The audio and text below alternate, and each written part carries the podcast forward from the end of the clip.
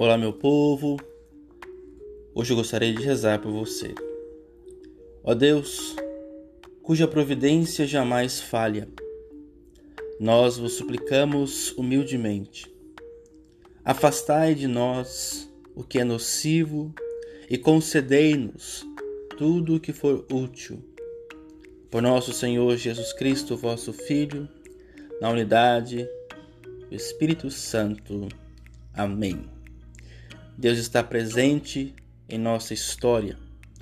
A palavra nos ajuda a descobrir os sinais de Sua presença.